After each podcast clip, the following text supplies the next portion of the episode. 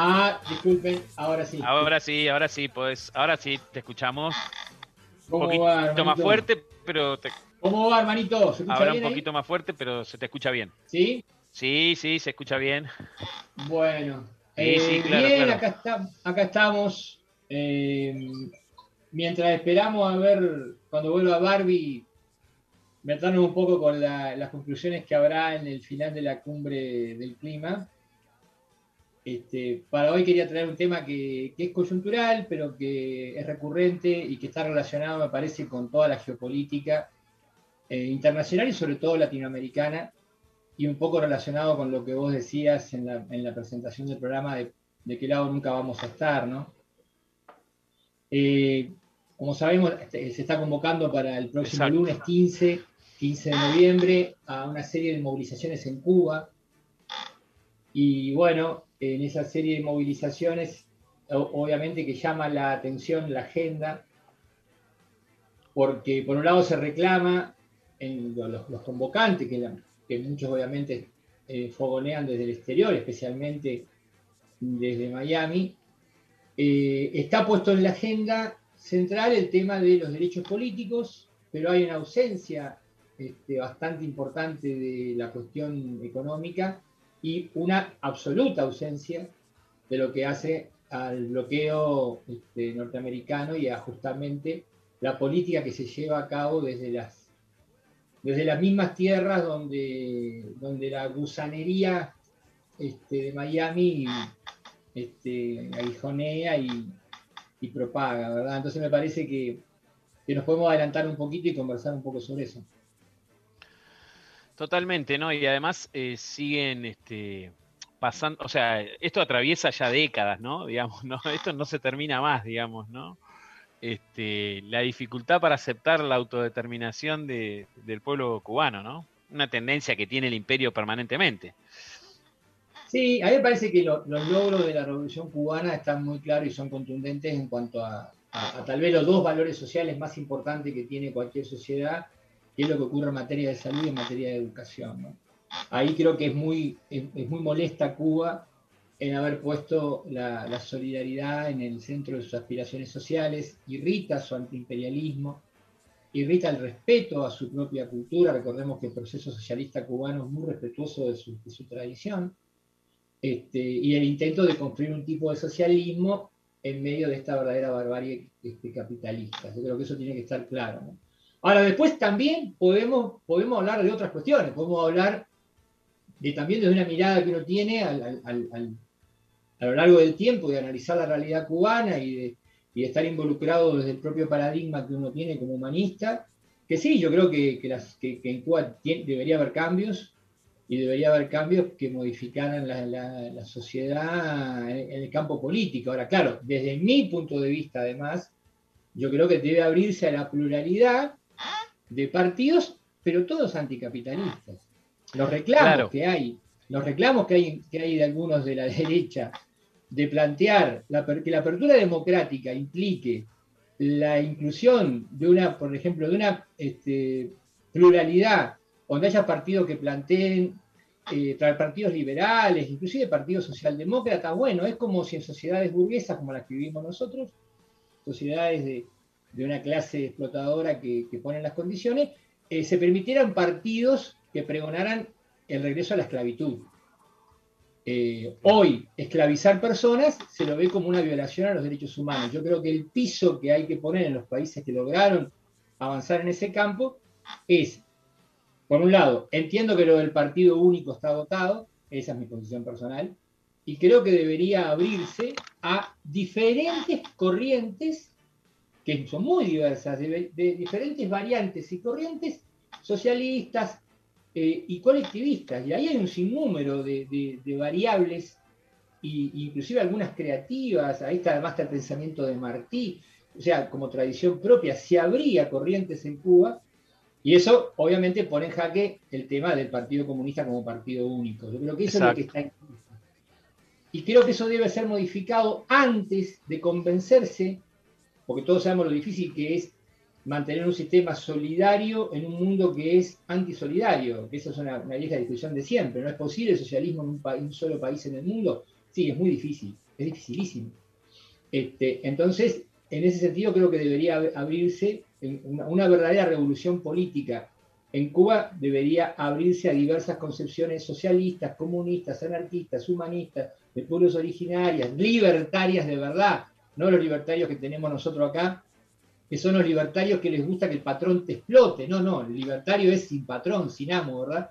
Este, y de algunas corrientes ecologistas, pero que todas tuvieran en su, en su concepción este, una, una mirada, obviamente, una lógica anticapitalista y de que la felicidad se construye colectivamente. Vos sabés que mm, te escuchaba y, me hacía una analogía, digamos, de, Adolfo Casero, ¿no? Este, eh, Adolfo Casero es, ¿cómo era el de, sabes que se me hizo un, un este, un nubarrón? El, que estaba, era Casero. No, no, no, no, eh, no, ese es impresentable. El, ah. Castelo, perdón, perdón, mirá, lo confundía. Ah, Adolfo Castelo, que él decía, tenía esa, ese, esa frase que decía, todo lo que se publicaba en La Nación, él creía lo contrario, ¿no? Entonces era como su referencia, ¿no? Él hacía todo lo contrario, todo lo que sugería La Nación para el país o, o, para lo que fuera, de la economía, la política, él sabía que había que hacer lo contrario, ¿no? Bueno, a mí este tipo de situaciones me genera lo mismo con Cuba, ¿no? Es como decir, bueno, todo lo que propone el imperio yanqui de qué hacer con Cuba es como volver a Batista, digamos, ¿no?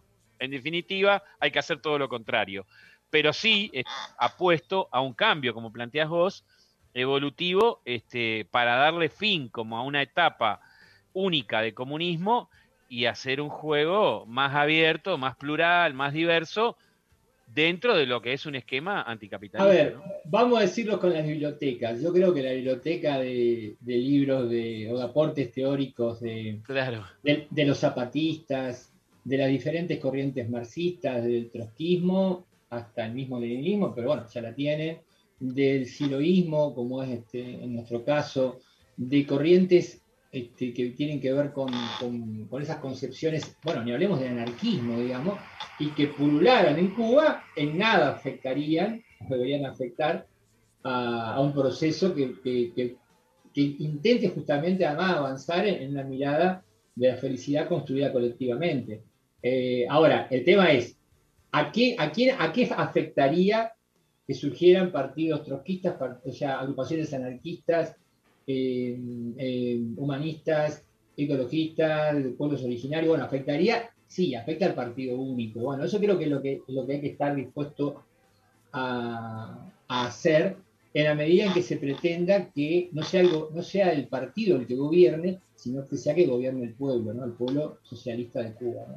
Exacto. Este, y vos sabés que, Dani, que eh, vos ya lo sabés porque es algo personal lo que te voy a contar, pero mm, lo quiero mencionar porque sin duda se está dando una apertura en, la isla, en Cuba, porque se están dando y se están organizando grupos eh, siloístas, humanistas, en torno al mensaje de Silo en La Habana, y a lo cual yo te comenté hace un tiempito que me había sumado a esa misión eh, de apertura del siloísmo en Cuba, cosa que, como también ya sabemos nosotros dos, pero no lo sabe la audiencia, fue imposible poder hacer algo desde el humanismo, desde el siloísmo en Cuba, hasta este proceso que lleva dos años, digamos, dos o tres años, este, eh, que es, ¿no? Como, como el proyecto, y recién ahora se está abriendo como una cosa más, más abierta, ¿no? A grupos.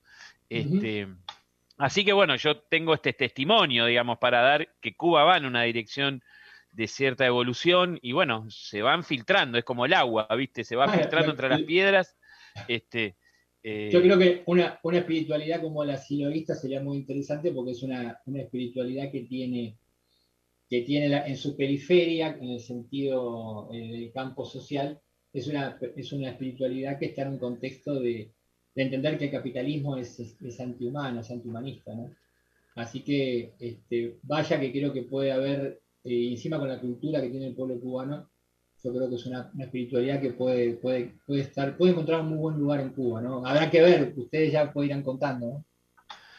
Pero, pero mirá, que, mirá que interesante, porque no lo planificamos y es cierto, vos estás en eso y, me parece que es una manera este, muy peculiar de, ir como, como cerrando esta intervención mía con ese comentario tuyo, me pareció, me, lo, había pasado por alto, pero es muy interesante lo que están planteando ustedes. Sí, yo cuando vi la grilla de hoy y vi que, anotaron que hablabas sobre Cuba, bueno, obviamente dije, bueno, pero bueno, me diste la chance porque comenzaste a hablar del tema de, bueno, de la apertura, de la cosa más plural, y bueno, uno está teniendo ese testimonio eh, vivo en este momento, ¿no? De que se están organizando actividades que hace un tiempo atrás no, no, no se podían desarrollar. Así que, bueno, Dani, buenísimo tu paso. Te voy a hacer una invitación. Vamos, podemos ir a una tanda, porque ya que hoy tenemos un poco más de tiempo, me gustaría hablar con vos eh, sobre otros temas que a veces, este, bueno, el trajín de, los programas no, nos permite, digamos.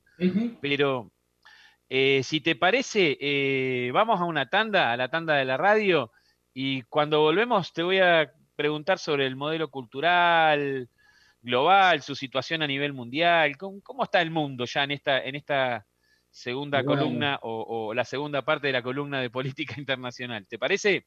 Bueno, viva, viva entonces Cuba libre de la Viva, Cuba libre del capitalismo y vamos por una espiritualidad eh, anticapitalista silovista en Cuba. Volvemos Dale, dale, vamos a la tanda entonces de la radio y, volvemos. Te quedas ahí con nosotros. Hecho. ¿Querés arrancar la mañana bien informado? Infosiberia, las noticias en tu celular. Manda un mensaje de WhatsApp al 11 54 95 98 85 y recibilo gratis todas las mañanas. Elecciones 2021. Toda la información con corresponsalías propias en los principales distritos del país y los mejores análisis. Los mejores análisis. Domingo 14 de noviembre de 19 a 23 horas en radiocaput.com. Estés donde estés.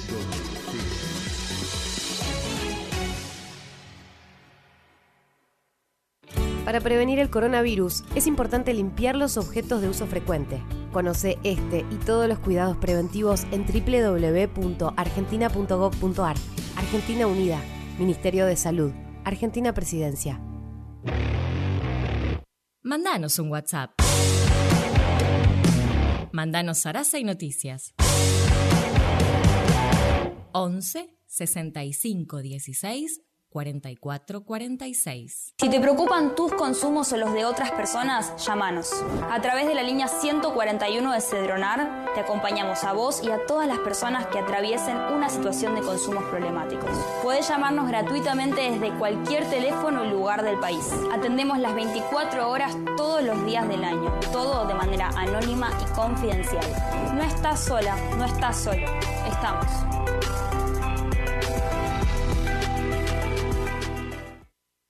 radiocaput.com. Mientras todos duermen, algo muy extraño ocurre en los laboratorios químicos RX. Seguidos en Twitter, arroba Radio Caput o en Facebook, Radio Caput.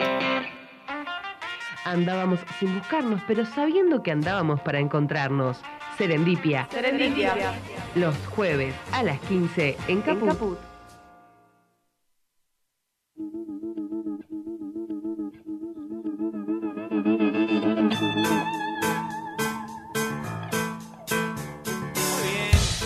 Y 35 de la tarde, jueves. ¿Qué podría decir? Acá estoy mirando por la ventana, la verdad, un cielo celeste, tremendo cielo celeste. Este, para nosotros los uruguayos, ¿no? Porque acá los rocas somos uruguayos. Este, el cielo celeste significa mucho, significa mucho en nuestras vidas. Este, eh, la celeste, ¿no? La más linda. Pero bueno, eh, seguimos acá en Serendipia. Eh, bueno, voy a pasar las redes, porque bueno, siempre Barbie gatilla sobre las redes, así que, pero pueden seguirnos en eh, arroba serendipia en caput, en Instagram, en Facebook por serendipia y en Twitter arroba caput serendipia. Así que seguimos conectados con nuestros oyentes a través de nuestras redes, que con el trabajo maravilloso que está haciendo Vanista Yaza en el trabajo de redes, la verdad semana a semana se van batiendo récords de gente que nos sigue que pone me gusta, que escucha todo lo que construimos en estas dos horas de comunicación popular en este Serendipia. Así que, Dani, ¿estás por ahí? Sí, estoy, ¿me escuchan? Sí, te escuchamos, te escuchamos. Bien. Hoy bien. quiero también aclarar, que ahora recuerdo, habla- hablando en plural, dijiste que nos acompaña Martín Loza en la operación técnica, un capo de Caput, un capo de Caput este, en, en lo que es la parte técnica. Ahí nos está, me está haciendo señas. Este, así que con él compartimos los martes la- el programa de Lugares Comunes, donde este, yo acompaño, me acerco al fogón con la columna de deportes para, para lugares comunes eh, los martes de 13 a 14 horas aquí en esta casa en Radio Caput. Bueno, Dani, había quedado un tema pendiente que tiene que ver con el modelo cultural. ¿Qué pasa en el mundo? ¿Hacia dónde vamos? Sí, por ahí lo que quería comentar inicialmente es que, como sabemos, hubo, hubo épocas en la humanidad que había, existían culturas que no estaban conectadas entre sí, entonces había una, una multiculturalidad, pero que era en aislado, ¿verdad? Desde hace más o menos, ¿qué hará? Pongámosle 100 años, un poco menos, podemos afirmar que todas las culturas están conectadas entre sí y hoy realmente en, al menos una gran parte de las poblaciones están eh, conectadas y se influencian entre sí. A ese proceso le llamamos mundialización y ese proceso estaba en marcha desde que el ser humano empezó cada vez más a manejar la, la- la técnica y la, ciencia para, para, la locomoción cada vez más veloz y el contacto, ¿verdad? Hasta el punto de hoy que por vía virtual todo pasa prácticamente de modo instantáneo. El tema que ese ese, ese proceso de mundialización, se le ha montado otro proceso que se llama globalización. Y la globalización es que una cultura, una cultura, cubre el globo, que tiene ganada prácticamente a casi, a casi la totalidad de las élites de todos los países, y es la globalización eh, capitalista en su versión neoliberal. Y esa cultura, que está- nosotros también por supuesto que la, la padecemos, vaya si la padecemos, eh, tiene, tiene, un, tiene un signo que es muy claro en general, ¿no? Eh, el signo del- del neoliberalismo pragmático es el dinero como valor central, el ascenso social a toda costa, pisando las cabezas que sean necesarias, el cortoplacismo en la toma de decisiones, la no compasión con los que le va mal, que en verdad se les llama perdedores, en perdedores en el sistema, ¿verdad? El cinismo, que lo vemos tan clarito acá en la derecha argentina, pero que es parte de esa, esa adherencia a esa globalización, y por ejemplo ocurren cosas como, como en nombre de los derechos humanos o la democracia, violentar pueblos enteros y sociedades por medio de invasiones, de guerras, este, de neocolonialismo. Eh, la mercantilización y la cosificación de la vida en todos sus aspectos. Vamos, vamos, vamos, que todos tenemos un precio, solo hay que dar con la cifra. Este, y como decía también al principio, el individualismo y la, y la competencia con los demás. Ese me parece que es un poco el paquete de la cultura dominante, a la cual, por supuesto, nos resistimos muchos y muchas, eh, individualmente, colectivamente, y porque además hay otros bloques. Uno puede sintetizar que hay, como tres, cuatro bloques grandes, importantes a nivel global, que no son de, esta hegemonía, aunque pueden más o menos estar fuertemente influenciados por ellos, algunos más, algunos menos, como es la cultura islámica, que tiene una parte que es totalmente refractaria a esta globalización, con su sede en Irán claramente, pero tiene otra, la de los saudíes, que es muy, muy afín a la globalización, las culturas africanas, eh, las culturas eh, de, Oriente, por supuesto, la cultura este, de Oriente Medio y de, lejano Oriente, ¿no? la cultura de, China y de la India,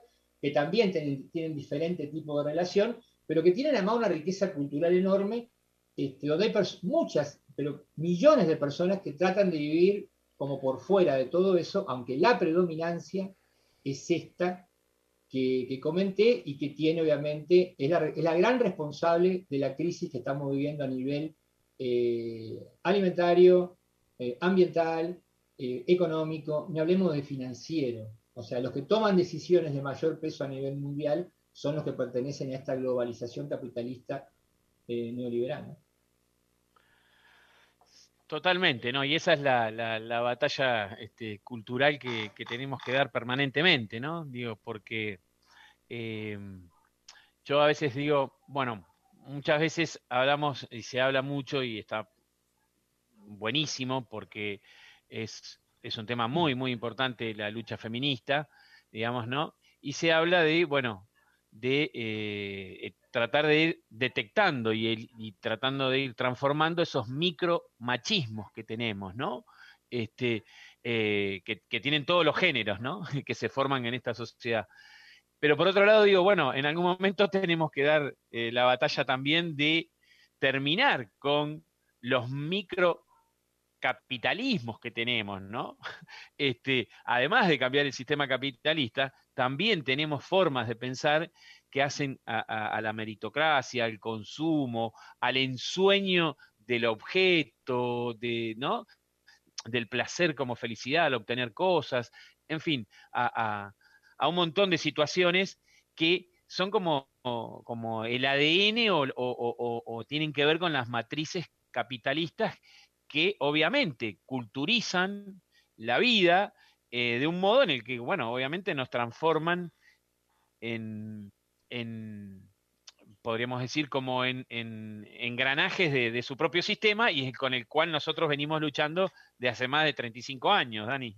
Claro, lo que pasa que a mí siempre me gustó esa definición que daba Silo de lo que era el dinero, ¿no?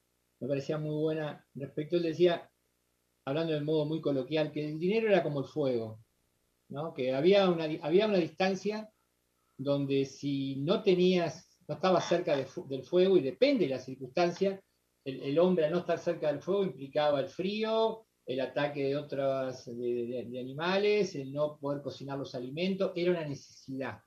Ahora, estar demasiado cerca del fuego, meterse en el fuego, bueno, entonces ya no, no, no es eso. Entonces el dinero, obviamente, como el fuego, a determinada, con determinada proporción, en la medida en que los bienes, la comida, el agua, el techo, la vivienda, la ropa, y, ahora en, este, en, este, este, en esta cultura neoliberal que quieren que sea todo, la salud, la educación, y no privatizan el aire porque no pueden, es obvio que el dinero está ligado a lo básico, ¿cómo le podés decir a alguien, que a todos nosotros que, compramos con dinero la comida, que el dinero no es importante? Porque es la dictadura del dinero en la que vivimos para comer. Bien, ahora, cubierto eso, está muy claro que otras cuestiones que son intangibles, que hacen a los afectos, a la plenitud, a, sentirte realmente libre y hermanado con otros, a disfrutar de las cosas más bellas de la vida, como son la amistad, la hermandad, el amor en el sentido amplio, de, la intimidad que vos quieras con el mismo sexo, con otro, como te guste, hasta el amor fraternal. Bueno, esas cosas es evidente que con el dinero no las vas a poder comprar y obtener, ¿verdad? Entonces, ahí hay como extremos. En un, mundo donde 3 mil millones de personas viven con menos de 2 dólares por día, y eso lo deja fuera de lo básico, Claro que el dinero es importante. Ahora, ¿qué pasa? Porque el dinero vos no te lo podés comer. El dinero, vos, vos no, no, no, comés dinero, comés alimentos. Y no te tapás con dinero, te tapás con, con abrigo. ¿Qué pasa? Que se ha puesto por encima de las cosas el dinero. Eso nos llevaría a otra conversa que tiene que ver justamente con cómo se ha financiarizado todo y cómo algo que debería ser nada más que un bien de cambio, a lo sumo un, elemento para ahorrar y para darle valor a las cosas, pero no para multiplicar la riqueza, este, hoy ocupa el lugar central. Por eso vos vas a cualquier ciudad en el mundo, y hablemos de América Latina, y te fijate cómo es un banco y cómo es un hospital, cómo es un banco y cómo es una escuela. Y no compares lo privado, compara lo público. Vos te vas al Banco República en Uruguay y está mucho mejor que el Hospital de Clínicas de Montevideo. ¿Y por qué es eso? Si en un lugar va la gente a curarse, que es, mucho más importante que los papeles, que cuando los papeles no, duermen, no necesitan aire acondicionado, no necesitan alfombra. Bueno, el Banco República tiene todos los recursos materiales que no tiene de repente el clínica, donde como una vez hemos ido, tiene pisos este, que están de repente eh, sin, usarse, tiene condiciones a veces en algunos lugares pésimas de higiene, ¿verdad? Eso pasa en todos lados. Entonces, bueno, eso me parece que, que es el absurdo de haber puesto el dinero como valor central. Pero por suerte hay miles de intentos contrahegemónicos y necesitamos esa, esa, unión de esa gran diversidad de aquellas personas, grupos y, pueblos que tratan de poner al, ser humano y al ser humano y su relación armónica con el medio ambiente como, centro. Ahí, está la disputa, ¿no? Totalmente, ¿no? Y, los valores principales de, esta cultura este, imperante, digamos, son el dinero, el sexo, digamos, como, como segundo atributo, y el reconocimiento social, digamos. O sea, apoyado. Ahora, digo, cuando una vez se explica, ¿por qué no ve eh, a pueblos felices? ¿Por qué no ve eh, la abundancia, este, digamos, de la felicidad eh, en, la vida de los ciudadanos de los pueblos, sean estas opulentos o, o, con necesidades básicas insatisfechas?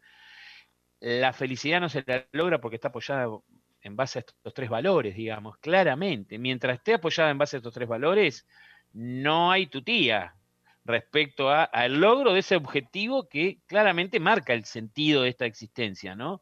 El logro de, de, la felicidad, ¿no?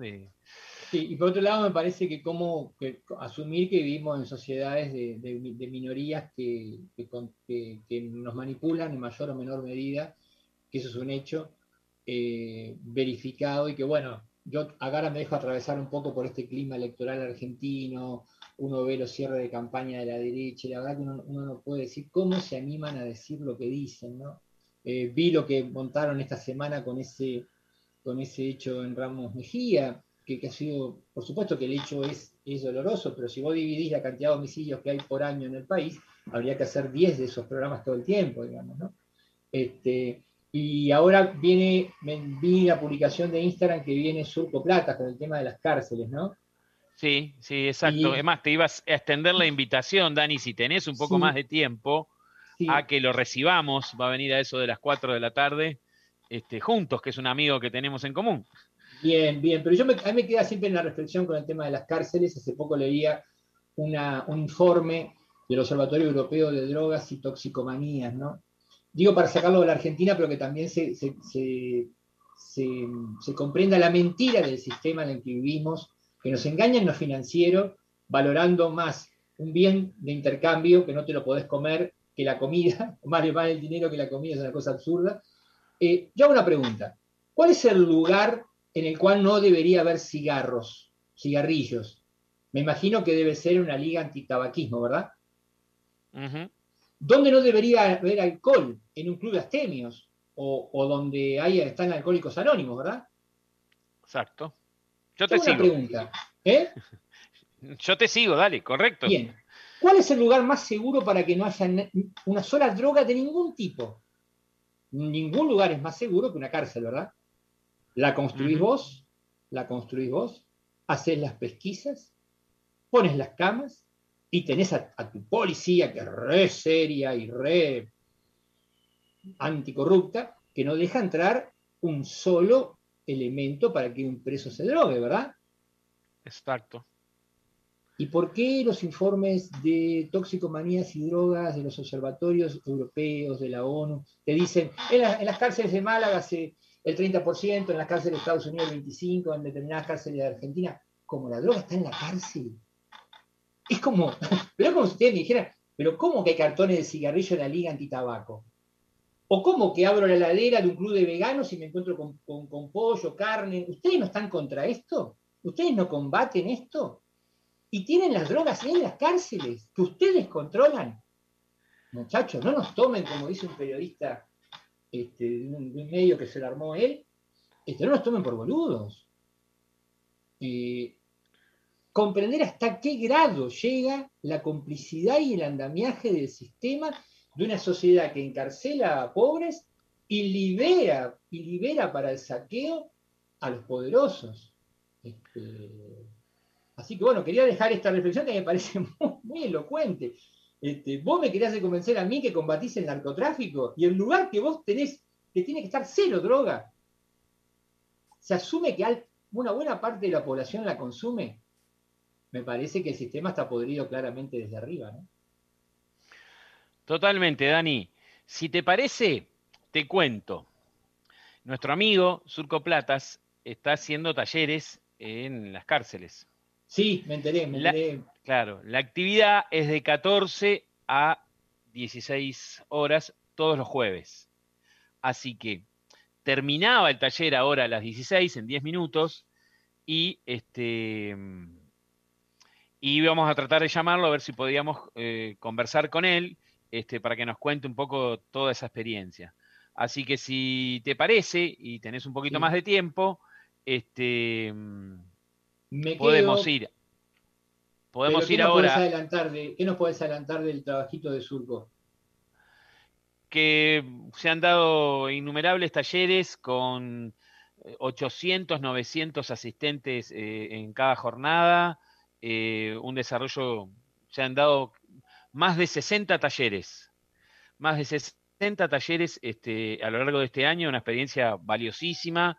Este, yo estuve en una charla hace poquito donde se hacía una evaluación eh, que, en la que también participaron este, eh, perso- o sea, eh, presos, ¿no? Que estaban, que son, que participan de los talleres. Así que, eh, nada. eh, ¿Y la temática que fabuloso, aborda? fabuloso. La, ¿Eh? temática que se, la temática que se aborda, De desarrollo personal, de trabajo interno. mira que. Así que eh, en este contexto de encierro que tienen, ¿no? Claro, o sea Así que las que- diferentes formas de violencia y todos esos temas, ¿no? La Así que coherencia, este- la solidaridad, me imagino. Bueno, ya nos contará Surco. Exacto. Dale, si te parece, nos damos tiempo, vamos a- Dale, al hallazgo, no. al hallazgo musical. Este, pero antes se me ocurrió un tema, porque vos sabés que tengo acá, nombraste, y no, no lo nombraste, pero dijiste como un, un periodista de un medio, un periodista de un medio, eh, que se lo hizo, ¿no? Creo que estabas hablando de Roberto Navarro, ¿no? Sí, sí, del mismo, claro, claro. Dale, dale. Si te parece, ¿por qué no escuchamos? Ahora le voy a pedir a Martín, eh, en la operación técnica, a Martín, si nos puede pasar un video que está sur- circulando y se está viralizando eh, de Roberto Navarro, nuestro colega, eh, compañero de también, que hace comunicación popular. Así que este, si te parece, lo, lo escuchamos y lo compartimos. Y después. Cómo no, será un gusto, soy uno de los suscriptores del staff. Exacto. Vamos, vamos, Vamos, vamos entonces. para adelante. La pandemia destruyó en el mundo 225 millones de empleos, la caída del empleo más severa desde la Segunda Guerra Mundial. Eso hay que entender. Vamos a votar después de una guerra.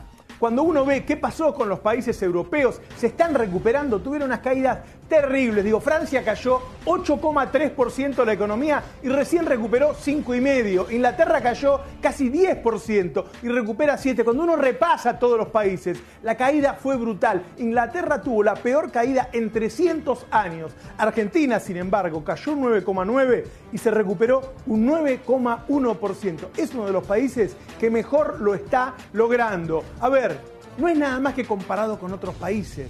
Cuando uno piensa que hoy, en 2021, la inversión es un 20,4% más alta que en 2020, pero es un 16,3% más alta que en 2019 y un 8,4% más alta que en 2018, ¿cómo puede ser? ¿Cómo puede ser que haya más inversión con Alberto en pandemia que con Macri sin pandemia? No estamos tan lejos del mundo como suelen decir ellos. Las exportaciones en los primeros nueve meses del año fueron de 58 mil millones de dólares y son las más altas desde 2011. No estamos aislados del mundo, parece. Digo, si uno va a ver el saldo comercial, 12.300 millones de dólares en nueve meses. Este es el más alto desde 2009. Un montón de datos prácticamente inéditos que la gente no conoce en el momento en que tiene que decidir votar, como dije recién, casi en medio de una guerra. La industria en septiembre, cuando uno va a mirar, es más alta que en 2020, un 11%, pero es más alta que en 2019 y más alta que 2018. ¿Por qué? ¿Por qué la industria de Alberto, en medio de una guerra, una guerra sanitaria, está mucho mejor que con Macri? Bueno, porque hay incentivos a la industria y antes había desincentivos. Hoy hay una baja tasa de interés, antes había una timba financiera. Hoy se controlan las importaciones, antes había importación descontrolada. Hoy se congelan las tarifas, antes subían las tarifas más de un 3.000%. Esa es la razón, no fue magia. De hecho, con Macri, Macri gobernó 48 meses. En 46 meses cayó el empleo.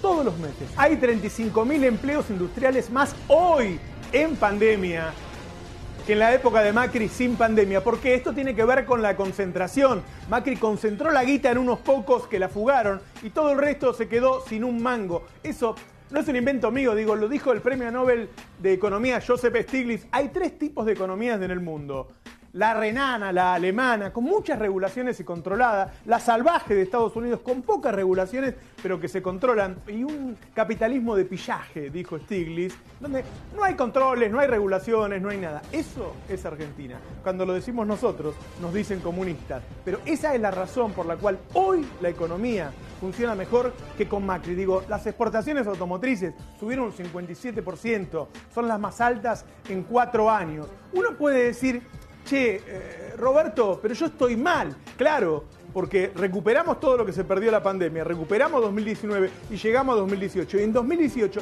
estábamos muy mal por el horrible plan de Mauricio Macri. Hay que llegar a 2015 hay que llegar a 2015 para sentir que estamos mejor. Digo, los despachos de cemento crecieron un 18%, es el registro más alto de la historia, el segundo registro más alto de la historia. La recaudación impositiva creció un 58% y es la más alta en términos reales y ahí sí llegamos a 2015. ¿Cómo nos iba con Macri? El PBI per cápita cayó 11% en cuatro años. La deuda subió del 48 al 92%. La inflación se duplicó. El desempleo prácticamente se duplicó. El salario real bajó a la mitad. Ese era el gobierno de Macri, que algunas lo olvidan hoy. Ahora, ¿cómo hay que hacer para que todo eso que yo te mencioné se sienta, todos lo puedan sentir bueno, hay que salir de la pandemia, hay que terminar, hay que estar dos años sin pandemia. Lo que no podemos hacer es ir para atrás. La única forma de que todo eso llegue a tu casa, llegue a la mesa de los argentinos, es ir a votar y votar al frente de todos.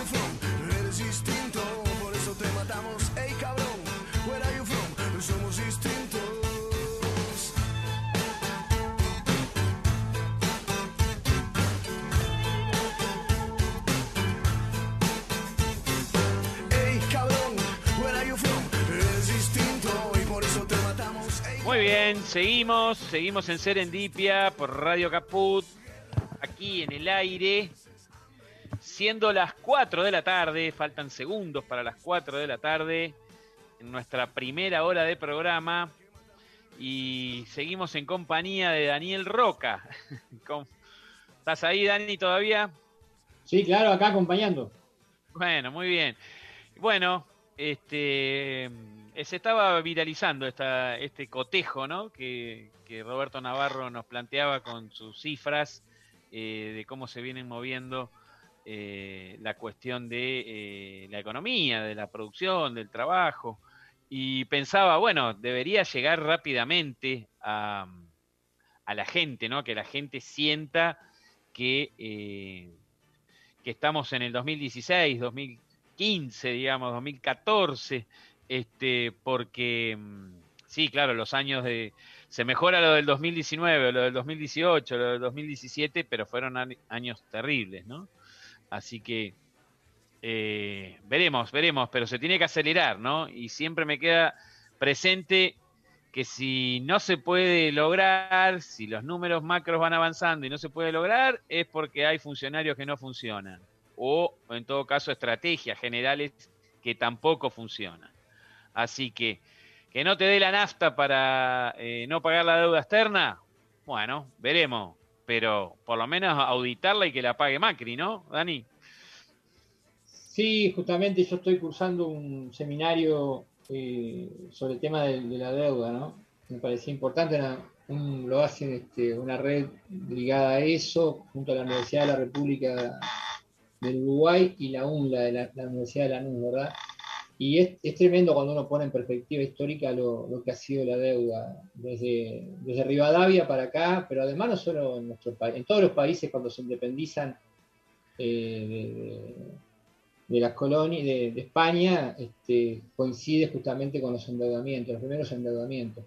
Pero además comprender lo que significa la deuda, ¿no? es, es esta cuestión de que algunos economistas me han pasado a conversar y me dicen, bueno, pero nosotros no tenemos relaciones con Estados Unidos, nosotros le vendemos a China, le vendemos... Está bien, pero esto es como si vos en cualquier lugar, vos vendés algo que producís a alguien, pero cuando recibís esos fondos, en lugar de utilizarlos para mejorar tu salud, tu educación, tenés que regirar ese dinero, porque como estás endeudado, lo que te entró por un lado, de lo que producís, lo tenés que girar para el norte, este, para los que tienen tus bonos, o, en el caso del Fondo Monetario Internacional, cuando el fondo vuelva a, a recaudar. Y como el fondo no recauda, este, porque vos podés patear para adelante los, o sea, vos podés patear esa recaudación, te va a querer controlar las cuentas este, para que con el criterio de ellos eh, vos ordenes la economía. En realidad lo que sabemos es una herramienta política para evitar lo que vos decías al principio, que es a lo que está a favor Serendipia, entiendo que la radio, entiendo que toda una corriente este, afín y en la que está Roberto Navarro, que es no podamos decidir en Argentina las condiciones en las que queremos vivir y no podamos tener proyectos de autonomía. El- La, la deuda es sobre todo condicionamiento político, es que ellos te digan lo que vos tenés que hacer. Lo que vos tenés que hacer es vender materias primas, no agregarle valor, porque valor se lo agregan ellos y el negocio lo hacen ellos. ¿no? Totalmente, eh, Dani, totalmente. Y mm, a ver, yo soy eh, partidario de no pagar la deuda, ¿no? Siempre hemos, hemos planteado el no pago de la deuda externa porque cuando comenzamos a militar estábamos hablando de una deuda eh, contraída por la dictadura, ¿no? Este, entonces, claramente, ¿no? El no pago ah, ah, de la deuda externa. Ahora, eh, una táctica, una estrategia, eh, tal vez tratando de intentar eh, poder tener un poco de, mayor autodeterminación. En un momento Néstor Kirchner canceló toda la deuda y claramente se vio que hubo un cambio en la, la correlación de fuerzas, digamos, ¿no? Porque ya, ya no venían cada tres meses a auditarte a ver qué pasaba, ¿no?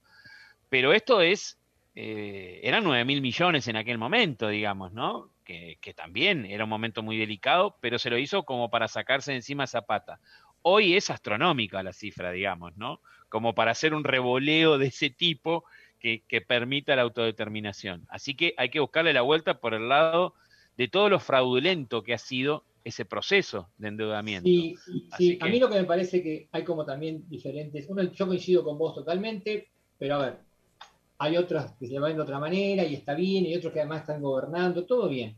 Primero, políticamente, la deuda tomada por Macri, Macri debería pagarla de un modo tal, debería quedar en- tan identificado él, Vidal, Larreta y todos los socios que tuvo Macri, que son todos endeudadores, el número dos de la deuda externa es Horacio Rodríguez Larreta y el número tres es Vidal, porque fueron los principales acumuladores de votos para Macri y eran Mauricio, Exacto. Mauricio, Mauricio, Mauricio. Entonces Mauricio Macri es igual a deuda externa y fíjate que te dicen cosas como esta, ah, pero Macri. Ah, pero Macri lo va a decir el nieto del que aún no nació y que tiene que pagar dentro de 99 años los bonos más extendidos de deuda que Macri tomó.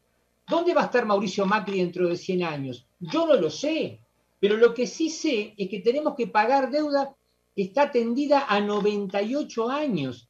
Mirá si, mirá si hay pero Macri. Si habrá No, pero totalmente. Macri.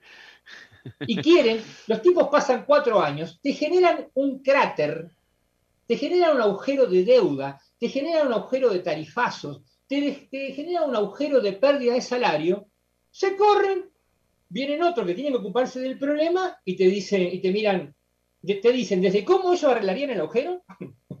ah, bueno, no me digas la herencia y el pasado. ¿Vos viste lo que hiciste en cuatro años, pedazo de, de- de- de- de incalificable? ¿Vos viste lo que robaste, lo que endeudaste, lo que, cómo nos pulverizaste el poder adquisitivo? Los tipos no se hacen cargo de nada. Me parece que ahí tenemos una, una tarea muy grande que Totalmente. dar, aprovechar todo resquicio. Otra que A pero Macri. Tenemos A para Macri por lo menos por 98 años más. Por 98 años más tenemos A pero Macri.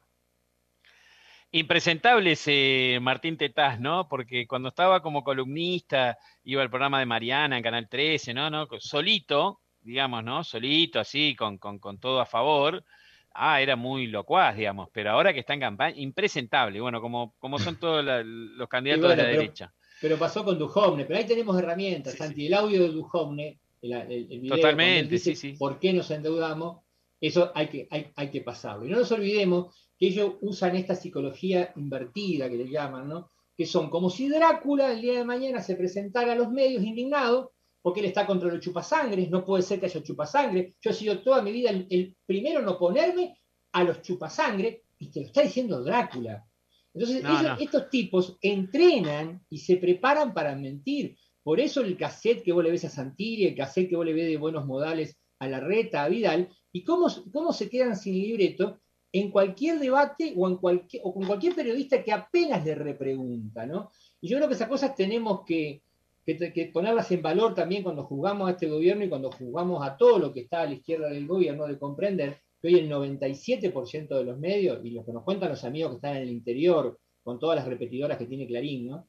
Este, eh, es muy desigual desde los medios, es muy desigual desde los estímulos de opinión que le llegan a nuestro pueblo. Así que, Santi, yo te agradezco siempre este, que, que, que vos encarés, un tipo que labura, eh, que tiene una familia, que milita en muchas cosas, que está en- con siloísmo en Cuba y que también siempre está remándola para tener una voz este, en Argentina, que te metes en Uruguay, estás en todos lados. Este, Donde se bueno, pueda.